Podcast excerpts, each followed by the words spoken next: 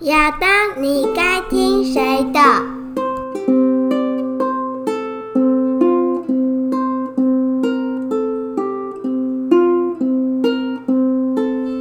嗨，大家好，我是老狗。嗨，大家好，我是 Rose。哎，露丝啊，我们终于要继续聊一下之前预告的话题了哦，嗯，青少年的一些性犯罪的东西。是那我们今天就先从最简单，大家呃最能够清楚了解的一些性犯罪类型开始讲。好，我们这一集来讲啊，就是我们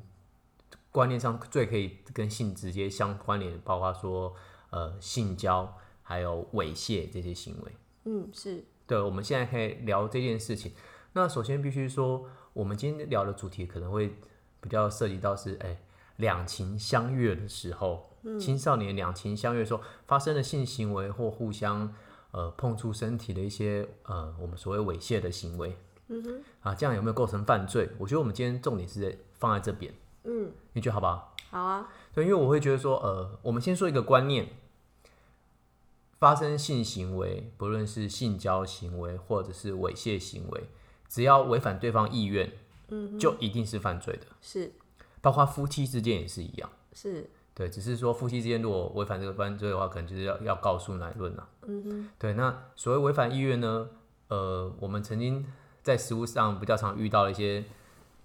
年轻人或者是男性，嗯，他可能是因为看了太多 A 片，是会有一些不正确的观念，因为他们会觉得说，哎、女生有些东西嘴巴说不要，可能它是一种欲拒还迎的行为，他可能觉得说我只要像模仿 A 片的行为就可以达到说一个他想要的效果，可是那是错的，基本上只要女生表现出任何的意愿说不要，你就要真的当很认真看待这件事情，她就是不要。所以如果女生没有说 yes 的话，那基本上就是妨碍性自主嘛。呃，如果法如果他去提高的话，这我觉得这是当然是举证的问题，但是我觉得我们现在讲的不是一个犯罪层次，是一个尊重女性身体主权的一个层次。不管不只是尊重女性，呃，男女之间互相尊重都是这样，是就是他只要没有表达他愿意的意愿，是，我们其实都要尊重他。嗯，我那就只是说在法庭上举证的话，那是有困难的。呃，就是嗯，看、要根据个案，我们要去举证到不同的程度，不能说呃，因为妨碍性自主的案件，基本上举证都是比较困难的。哦，它常常是一个私密的行为，是房间里面可能就只有他们两个人。嗯，那到底发生什么事情，我们可能必须根据说，呃，事前他们的对话内容，哦，跟事后他们的一些互动的方式啊、然后去行为揣举止，测呃女生到底是不是去不一定是女生推论说那个那个被害者，因为是嗯被害者不只是女生啊，男跟、男生有可能是被害者啊。嗯，那个被害者在事情发生的当下，他的意愿到底是 yes or no？哦，所以不是说他事后说 no，那就是代表一定当时就是 no 吗？哦，有，我们当然有看过一些是可能本身是有男女朋友的，那因为劈腿或者是说一夜情被男朋友发现或被女朋友发现之后，嗯，他就是变成是说呃他是被性侵的啊，但是因为可能跟他发生性行为那个对方他有保存一些证据嘛，嗯，对，然后有些保存一些证据。可能对话内容啊，可能事后互相传关心啊，或者一些问候的用语啊，对，那可能关系很亲密啊，我们就觉得说，你如果你正常发生性情况，应该不会有这样的状况。嗯，但是这个都不一定。我们只能说，因为人的个性会因为他的生活环境而有所不同，那我们每个个案上都要判断的情形都不一样，这是必须先说明。但是我觉得我们现在讲的就不是法律层次的，只是单纯互相尊重。嗯，只要对方说不要，你就要真的很认真看待是他是真的不要。哦，不要觉得说他是在欲拒还迎，这是这是我觉得不尊重对方的。那这个性教育上应该是学校会呃会有这样的一个性教育的上面的观念的正确的引导吗？其实我不知道学校会不会引导，而且其实我觉得性教育这种这种东西，其实不应该留到学校去做引导。嗯哼，我觉得其实在家里面的时候，其实父母就应该要，呃，可能根据一些状况，或者是你看到的新闻，或者你们一起看节目的时候，当然不会不会看到性直接看到性交这样的行为，可是通过这种性别意识、互相尊重的这样的一个观念，你可以透过日常生活中慢慢教给小孩子。我觉得这很重要。嗯，其实你这种东西留给学校，可能学校没有办法教的很深刻，而且因为每个孩子的想法不一样，是我觉得这反而是父母的责任，不会是学校的责任。嗯，有些父母会觉得我们应该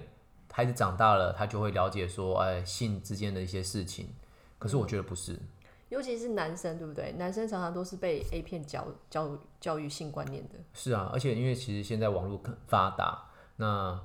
他们要得到这样的一个媒体，嗯，跟非常的信容易非，常的容易。那父母可能不一定能够知道说他到底看了什么东西。而且也不知道他跟同学到底交流了什么东西。当然了，所以我觉得这个东西反而是父母你在生活中，你就应该把你所认知到的正确的观念去教导给孩子。这绝对不是学校，也不是其他任何人跟责任。嗯，我会这样觉得。其实这个是真正应该要由父母去教的东西。嗯学校再怎么教，我觉得都比不上父母在生活上的一些提点。嗯，对。但是这个是前提啦。那我们就是今天要讨论，其实是如果少年之间，两情相悦了，发生他们互相尊重了，嗯，那或还是发生了性行为的时候，有没有构成犯罪？有啊，我只记得好像未满十六岁还是多少都不能应该都不应该发生性行为啊。对，是未满十六岁。其实我们在刑法的有规定，你基本上你跟未满十六岁的人发生性交行为或者是猥亵行为，都是犯罪的。尽管对方是同意的，尽管对方是同意的。那另外是说，如果你是跟未满十四岁的人发生性行为或猥亵行为，是也是犯罪，但是罪更重，哦，罪更重，对，罪更重。其所实以十六岁以下就已经是犯罪了，但是未满十四岁那就罪更重。对不罪就更重。其实这样的一个法律的规定有它的目的性，嗯嗯，他的目的是我们会预想，其实当你呃十四岁、十六岁的时候，你身体其实已经发育到可一能定的程度一定一定的程度了。那我们必须认识到一件事情，是当孩子身体发育到一定程度的时候，他会有性的冲动，嗯哼，会有开始对自己的身体好奇对，好奇对异性的身体好奇，在这个时候，他就可能会有机会接触到哦后，他会想去做尝试，嗯，对，这是本能，嗯，这是一个身身体体的的本能，因为其实像我们曾经遇过像一些呃中度智能障碍的孩子，是那我们在询问一些专家证人的过程中，就发现到说，他们的智力可能一直保持在国小一二年级的状态下，可是嗯他们的性欲会根据他们身体发展，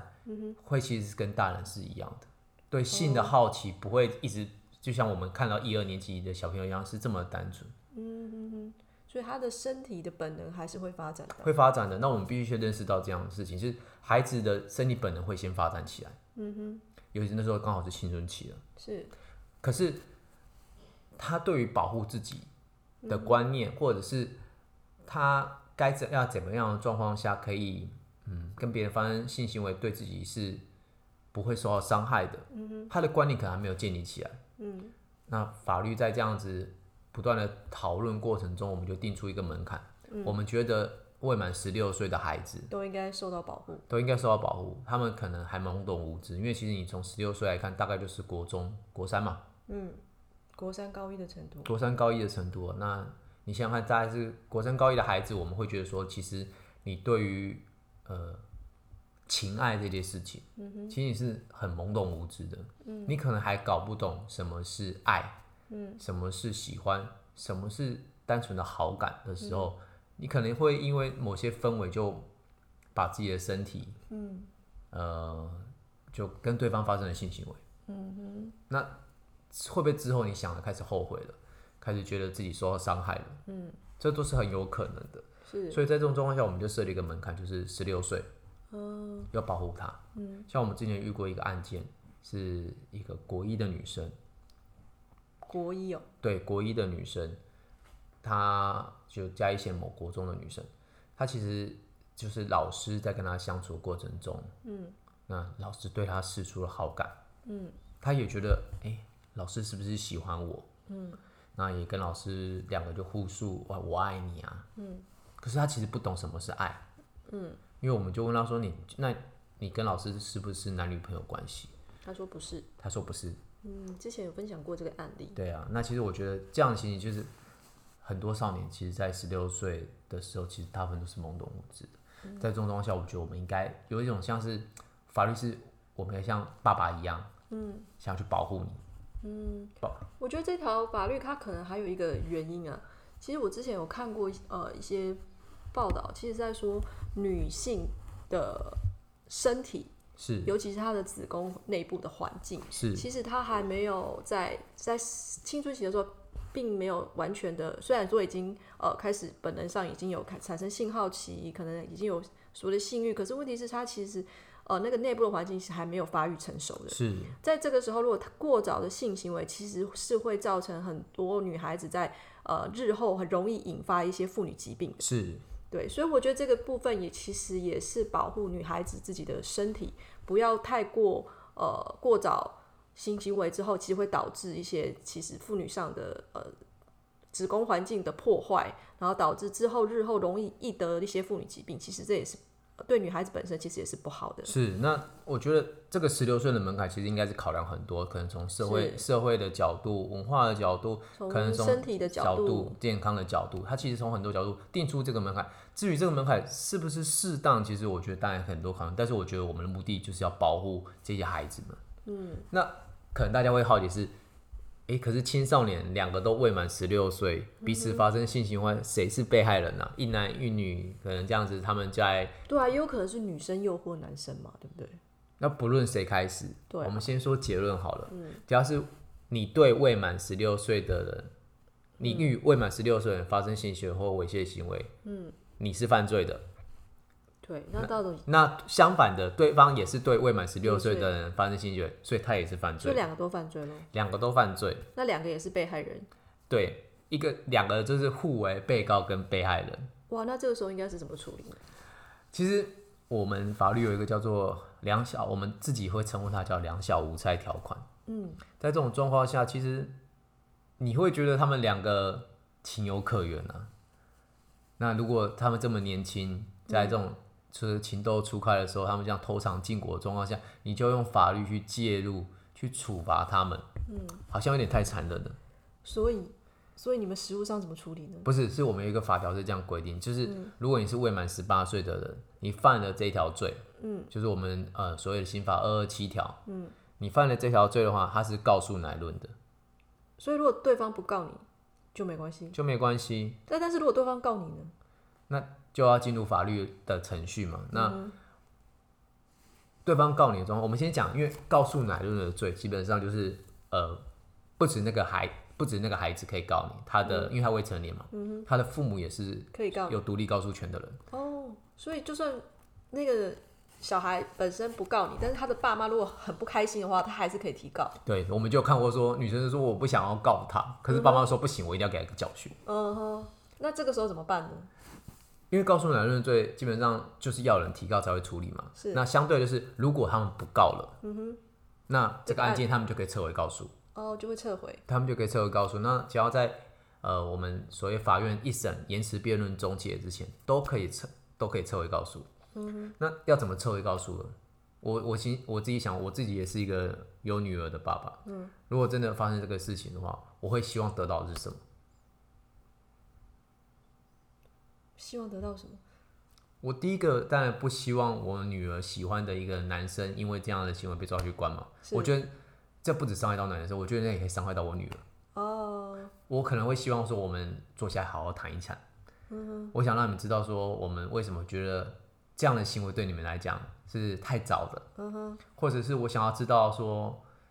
诶、我从一个爸爸的角度啊，这就不是这么法律。你对我女儿只是不是只是玩玩而已啊？你是不哦是真心的啊？我是不是真的可以把我女儿托付给你啊？嗯，毕竟还是有人十六岁就结婚的嘛。还是有啊，对啊对，就都当立委了。对，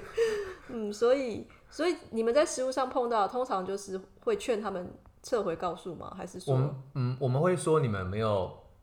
讨论看看和解的空间，因为其实我觉哦得我们会分析给他听，因为其实当双方是你情我愿的时候，是你一旦对一方提告，相对你女儿或者你儿子也可能会被人家告，这是一个哦双面的哦？对，如果两就是你告对方，对方同样也可以告你。对，那这样子冤冤相报何时了？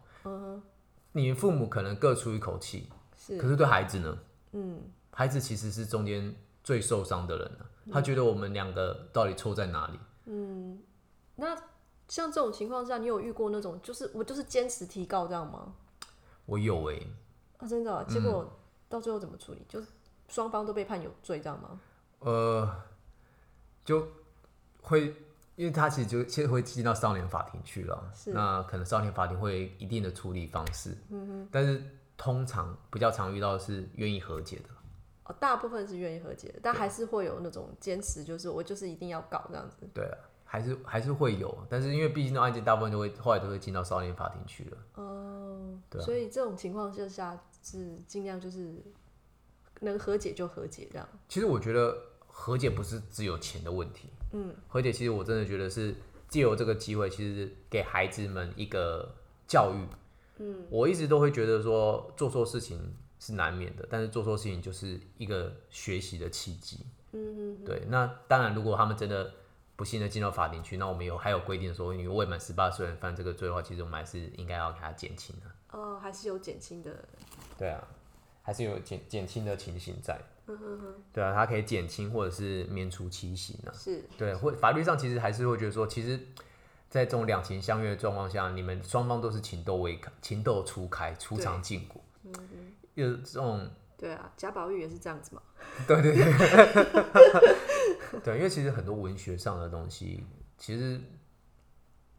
我觉得很难这样子。就是如果他是两情相悦的话啦，对呀、啊对，对，那我们当然会觉得是这个也是教导他们尊重彼此身体的一个很好的最好是不要啦。对最好是但不要啊但是如果真的不小心两小无猜就是这样子的，那就是和解，然后顺便再教育一下这样。对对对对，我觉得这是最好的一条路啦。哦，对，那当然父母的态度就很重要啦。最好其实就是事前就先教育好，就对不会有这些问题。对，那双方父母可以坐下来谈一下，搞不好就变得很好亲家之类的。